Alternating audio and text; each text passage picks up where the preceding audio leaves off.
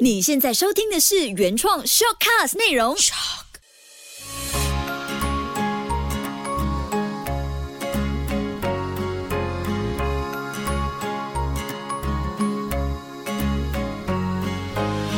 秋月的育儿天地。嗨，你好，我是秋月，谢谢你收听秋月的育儿天地。有时看着家里的孩子，会不自觉的想起自己小时候的样子，你会吗？你会不会常常在育儿的时候呢，也在脑海中重播很多自己小时候的成长画面呢？像是，嗯，当看见一起玩了的 Kobe 和 Kaden，突然间两兄弟意见不合，然后哥哥呢和弟弟就各自的分好区域，井水不犯河水的时候，我就会想起。小学一年级在班上，我和同组的同学呢也会这样，就是我们在桌子上的边界会用手像是断开了我们的界限，画好界限，然后就会说：“我现在不跟你好。”哼，不好就不好。小时候都会这样嘞，跟朋友划清界限，也不能说是完全的幼稚，但是就是不够成熟去处理很多心中的不愉快、不爽快，才会出此下策，就是划线线，不跟你好。怎么知道长大了之后，现在我们在养育孩子，还是需要练回这一招，和孩子划好界限。什么事情他们可以做，我们跟他处得很好。那什么事我们不鼓励他们做，他们做了。我们就会不想跟他好了，这就更考验我们当父母的智慧，不能够像小时候那样画好线，你越过我就不跟你好，这么样简单的操作，有一点考功夫。尤其这段期间呢，我们长时间跟孩子在家，孩子们每一天都在突破界限，好像在试探一下。他们很聪明的，会联手连线起来，测试我们大人，看看自己可以走多远。这就是孩子的本性。那作为父母呢，我们有时候会跨越界限，也会想要嗯试图帮他们解决很多他们的问题。可是呢，作为爸爸妈妈的心情是很矛盾的，因为我们最重要的工作之一就是带着爱心，然后坚定的和孩子确立界限，学习为孩子放手这件事情。那我们都在坚守自己的底线。这一期秋月的育儿天地就来聊，怎么样和宝贝孩子谈规则，画。出我们爸爸妈妈心中的界限、心中的底线。当我们想要和孩子讲好规则，定出彼此能接受的规范准则的时候，并不太容易哦。那要怎样让孩子知道？爸妈最大的容忍限度是在哪里呢？越线之后会有什么后果？那作为父母，我们为孩子定下了原则，我们的标准又在哪里呢？我们要怎么样知道孩子是不是在突破界限？可能可以先稍微举例日常一些生活片段，就能看见孩子心中的那一条界限够不够稳。嗯，比方说有一个十三岁的孩子，他走进你的房门，没有敲门，也不尊重你的隐私，那就是没有顾好这个界限。可能再小一点，十岁的小朋友打断了你跟其他大人的谈话，没有说对不起，也没有礼貌的学会等待适当的机会。就马上要引起你的注意，这也是突破了界限。或者你的孩子会告诉你你应该怎么做，如果你没有照他的话去做呢，他就会直接发脾气，这就威胁挑战你的底线。或者你孩子回话的时候开始越来越 body body，像是有时候我叫 Kobe 过来一下，他会直接说哈。做什么？这个界限完全模糊了。他想把你当朋友，但是回话就显得很不太友善、不太礼貌。所以那个时候就应该温馨提醒：嗯，你应该注意哦，你要注意称呼或者礼貌的回应。你可以回我：是的，妈妈，请问什么事呢？像网课的时候，老师真的就教训过全班的学生。我偶尔听见哦，有时候老师会喊：呃，A 同学，B 同学，那同学可能很直接的就开麦，什么？什么事？老师就会开始讲道理了。你们这样回话，这个身份界限拿捏好吗？有没有懂得尊重老师呢？应该是说，是老师我在，所以要定下一些规则之前呢，其实都很考验我们的观察能力，也考验爸爸妈妈放手的能力。这会反映在我们回应孩子不守规则的时候的标准哦。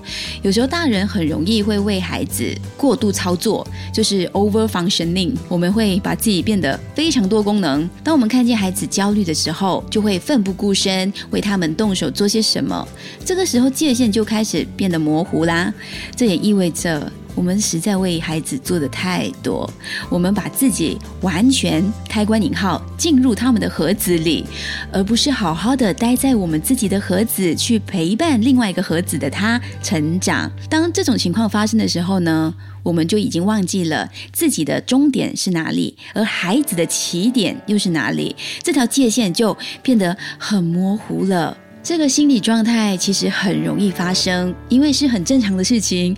爸爸妈妈就是希望孩子一切顺顺利利，当然根源还是回到我们做父母的，就是天生有点爱焦虑。当你对孩子的成功、失败，或者是处理生活中的事情的能力，无论是在学校和朋友之间，他的运动表现，或者是他的举止得不得体的能力，感到紧张的时候呢，很可能就会觉得，嗯，我们常常要有一种变身的能力，来帮孩子可以掌控好他所有事情的发展，而不是让孩子自己本身去面对和解决他当前的问题。所以，清除掉自己界限模糊的时候呢，我通常都会跟自己自我对话。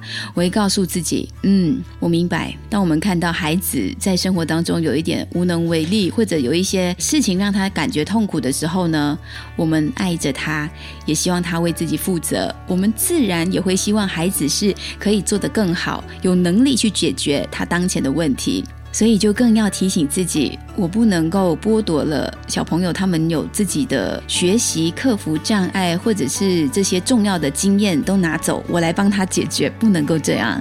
像他一定要学会，呃，怎样去克服自己的失望，怎么样去处理自己的情绪起伏，跟朋友吵架怎么样去解决，怎么样去跟老师谈功课忘了交的事情，像网课可能忘了交，那 Kobe 就要学会自己跟老师坦白，然后自己学习怎么样去。去解决。当然，我不是说爸妈永远不应该直接插手帮助或者指导或教孩子怎么做，而是呢，我们要知道那个界限在哪里。这是爸爸妈妈。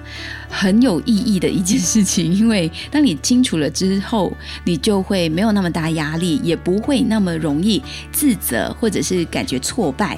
记得，任何情况下尝试他们自己为自己而战，而不是我们总是要为他打仗。这句话听起来很有画面感，是不是？而且这个过程当中，你会感觉到孩子也在体验一种过程，他会观察到爸爸妈妈跟他之间的界限和他自己的界限，来尊重我。们应该做到哪里？他应该为自己更加努力这件事情。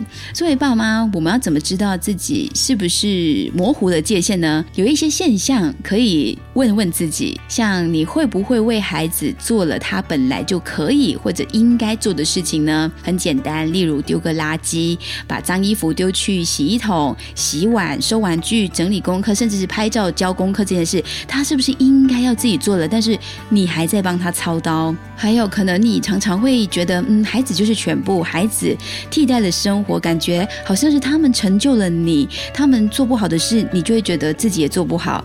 这些都是一些迹象。当这个界限模糊的时候呢，就会变得比较混乱，孩子心烦意乱，你会很容易崩溃。那如果有这样的情况，可能就要把自己拉回来了，因为它可能会让你感觉不好。也可能会让你好像感觉不到，这是我们要清醒的去问问自己。因为面对最爱的孩子，我们的界限常常会变得模糊。我们可以做到哪里呢？有时候也是要提醒自己，我只是他的妈妈，他的人生要自己负责，所以就会比较清晰的知道，孩子不守规则的时候，他突破了你的界限的时候，我们可以怎么样提醒他应该要做什么？说到规则，很可能呢，大人会只记得。说不能怎样，不希望他怎么样，不希望小朋友做些什么，但是直接说出能够怎么样，我们希望你可以怎么样的行为出现哦。这个才能够更加的让孩子有效的去执行，我们想象中的画面也更容易发生。要继续聊下去呢，我也想先在自首一下，就是我和你或者是其他的爸爸妈妈都一样，也曾经忍不住和我们的孩子跨越了界限。毕竟我们都是人呐，我们都有丰富的感情。重要的就是，当你发现了，嗯，我好像做多了。你意识到已经发生了，就不要让它变成一个固定的模式，或者是生活的习惯。举个例子。孩子睡迟了啊，好了，他睡迟了，我帮他打点吧，我帮他收好书包，我帮他摆好应该上课要用到东西，我帮他折床单、折被单，哦，这些都做的太多了，所以一定要清楚界限在哪里。那怎么样让孩子建立良好的界限关系，画出爸爸妈妈心中的底线呢？第一件事情，明确的定义自己的立场，要为自己设定界限，就必须知道自己的想法跟立场。这并不是太容易定义哦，但是它却非常的重要。这个过程也要让孩子知道我们是谁。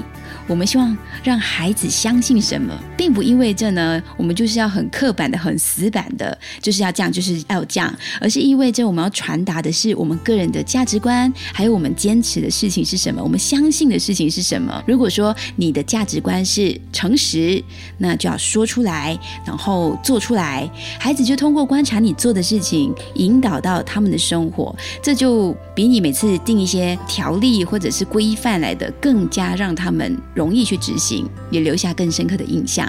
第二就是让彼此知道各自的期望，列出我们对孩子的期望是什么，孩子也可以列出对我们的期望是什么，也想想看他们知不知道爸爸妈妈能够忍受的是什么，不能够忍受的又是什么？想一想哪些事情很重要，必须让对方知道，是责任感。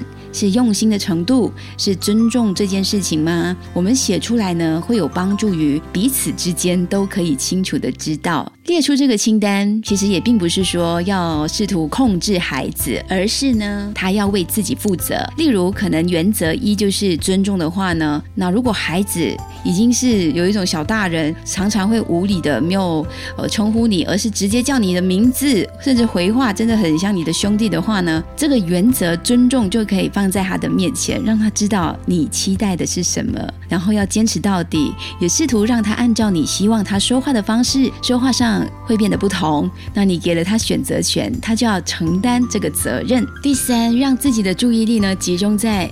自己本身，而不是孩子身上，这个可以把挫败或者是压力转移。当你的孩子表现不是很好，不听你说话，我们就要考虑清楚，要怎么样让他明白我们传达的意思，然后认真的去对待。当我们把注意力放在自己身上的时候呢，更懂得我们应该怎么说，我们应该怎么跟孩子对话，会更有效。那如果相反的注意力都在孩子身上，我们都会很着急、很焦虑，只看见他做不好的地方，却忘了自己可以怎么做。所以必须集中在自己身上，自己才能成长，也让孩子跟着你一起成长。第四点，让孩子感受跨越边界的后果，这件事非常重要。这一点我们可以帮助孩。子体验到，万一他踩到你的底线的后果是什么？让他知道现实真的会发生的，不是只是嘴边讲讲讲爽而已。当孩子越过别人的界限时，承认然后道歉，这是一定要发生的事情。但孩子万一真的是踩到了你的底线，那你就要让他知道，我们会追究他要负责。例如，你跟孩子已经做了一个约定，他完成了这些家务事情，你就会放下手。手上的工作，陪孩子们看一场电影，但是他却出尔反尔，没有完成家务事，反而是专注的在玩电子游戏。如果你坚持继续工作呢，孩子就会感觉到，嗯，是的，因为我没有做好自己的事情，所以妈妈她真的是不会陪我们看电影。那他就会知道，嗯，这个经历的后果就是，他就会知道你尊重他，也尊重自己本身，你会很认真的去执行你们之间的这个规则，然后呢？他就会学会为自己制定更好的一个界限，也懂得怎么去尊重别人。最后一件事情是不要被自己打败。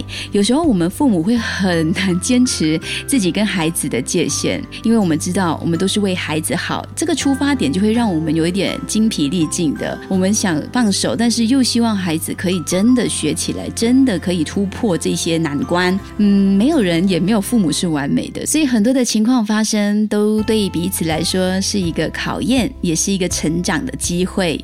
最后呢，还是要提醒，当我们爸爸妈妈知道自己的立场的时候呢，尤其现在在家时间多，立场很容易会摇摆，但我们会更加知道，嗯，什么事情是我可以忍受，什么事情是我无法忍受，就必须也坦白的、淡定的、坚持的、温柔的告诉你的孩子，定义这个界限，然后坚持我们的底线跟原则，而不是呢对这一些事情发生了之后，也瞬间的让情绪做出反应，这是一定要提醒自己的事情。因为很多的想法、很多的原则，我们定了下来，我们希望它可以完美。那一旦孩子没有办法好好的去 follow 的时候，我们可能很容易就会让自己的情绪决定了我们的反应，那就会失控了。所以希望我们每一个大人都不会那么容易的让自己的情绪决定我们的育儿方式。